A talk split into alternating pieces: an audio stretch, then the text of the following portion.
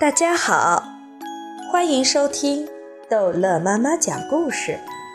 今天逗乐妈妈要讲的是《淘气包马小跳》，漂亮女孩夏林果汁，好一个哈密瓜。马小跳接受丁克舅舅的建议，夏林果的生日就送一个瓜给他。马小跳倒不是赶时髦，什么瓜语时代流行送瓜，他只是觉得送瓜比送花实惠，瓜可以吃，花不能吃。夏林果的生日正好是在周六，周六不上课。马小跳一大早起来就到超市去买瓜。超市里的果品架上堆着许多瓜：西瓜、香瓜、哈密瓜；蔬菜架上还堆着南瓜、地瓜、苦瓜、冬瓜。现在季节好像都已经乱套了，什么季节都可以结瓜。几乎连想都没想，马小跳就选中了一个哈密瓜。哈密瓜的样子虽然不好看，但是很好吃，名字也好听。马小跳一直以为，在所有的瓜名中，哈密瓜是最能使人流口水的瓜。这个哈密瓜又长又大，八斤重，马小跳扛在肩上，沉甸甸的。马小跳直接就把哈密瓜扛到了夏林果的家，摁了几遍门铃，才有一个穿着睡衣睡裤的男人来开门。请问你是？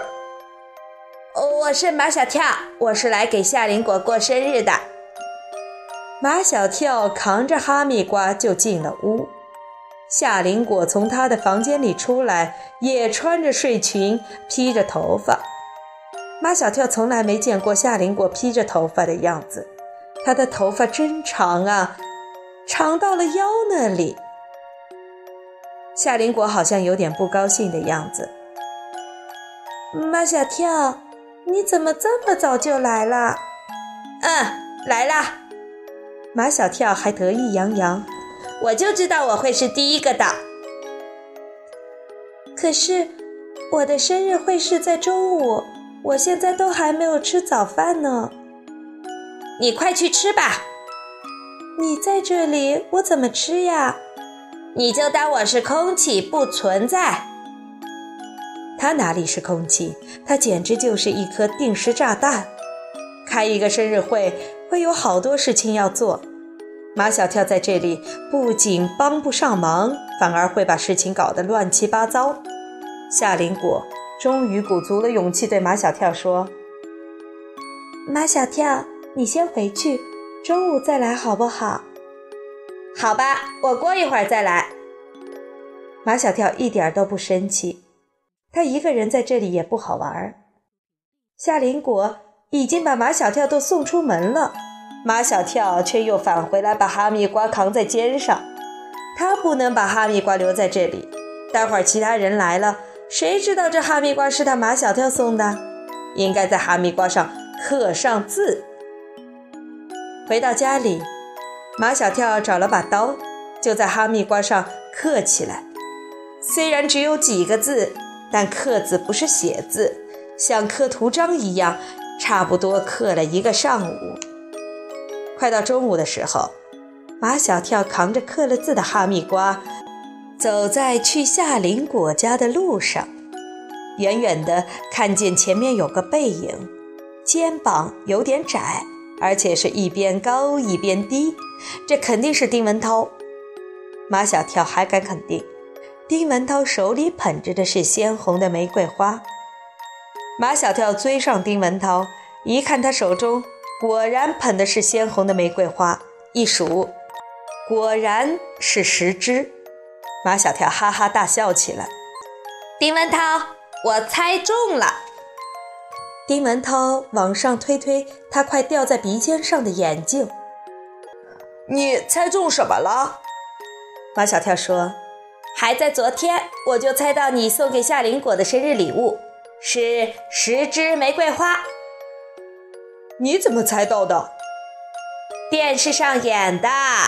马小跳用教训人的语气说：“丁文涛，你这么小小年纪就给人家女孩子送花，你什么意思呀？”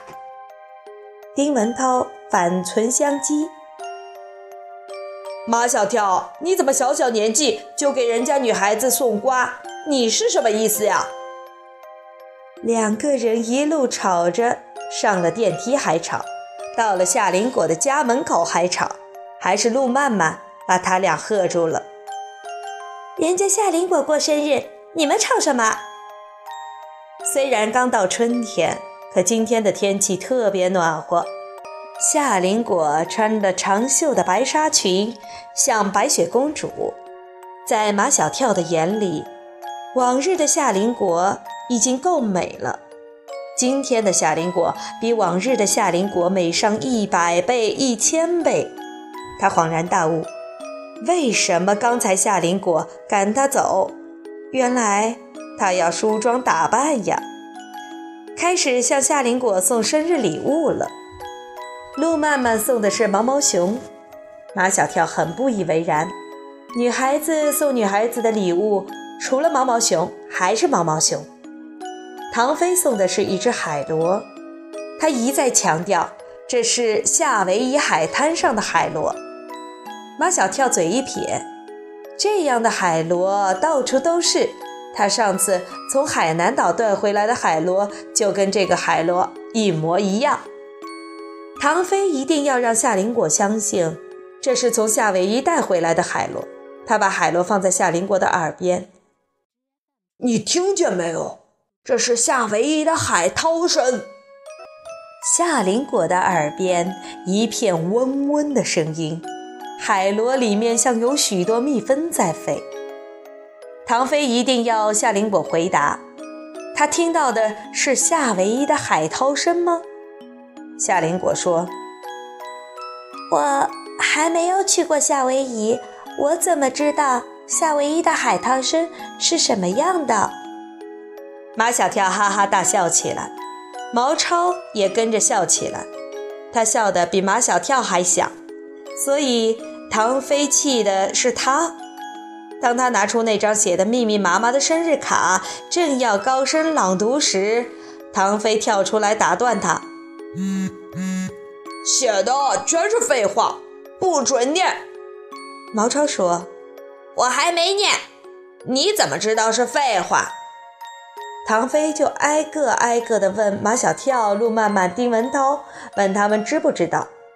他们都说知道。最后问夏林果，夏林果也说知道。知道了还念什么？毛超退了一边，只等着吃生日蛋糕。轮到丁文涛送礼物了。陆曼曼看丁文涛献上的是十支玫瑰花，就不高兴了。丁文涛。你的礼物一点创意都没有，丁文涛说：“难道只能给你送花，就不能给夏林果送花？”哦，大家明白了，原来陆曼曼过十岁生日，丁文涛送的也是十支玫瑰花，难怪陆曼曼说她的礼物没有创意，跟电视剧里的一样，会有什么创意？马小跳以为张达没有给夏林果准备礼物，所以故意将他一军。张达，你给夏林果准备了什么礼物啦？快把你的礼物拿出来！没想到的是，张达居然给夏林果准备了礼物。马小跳的心里顿时不舒服起来，他觉得被张达骗了。好，这一集的故事。就讲到这儿结束了，欢迎孩子们继续收听下一集的《淘气包马小跳》。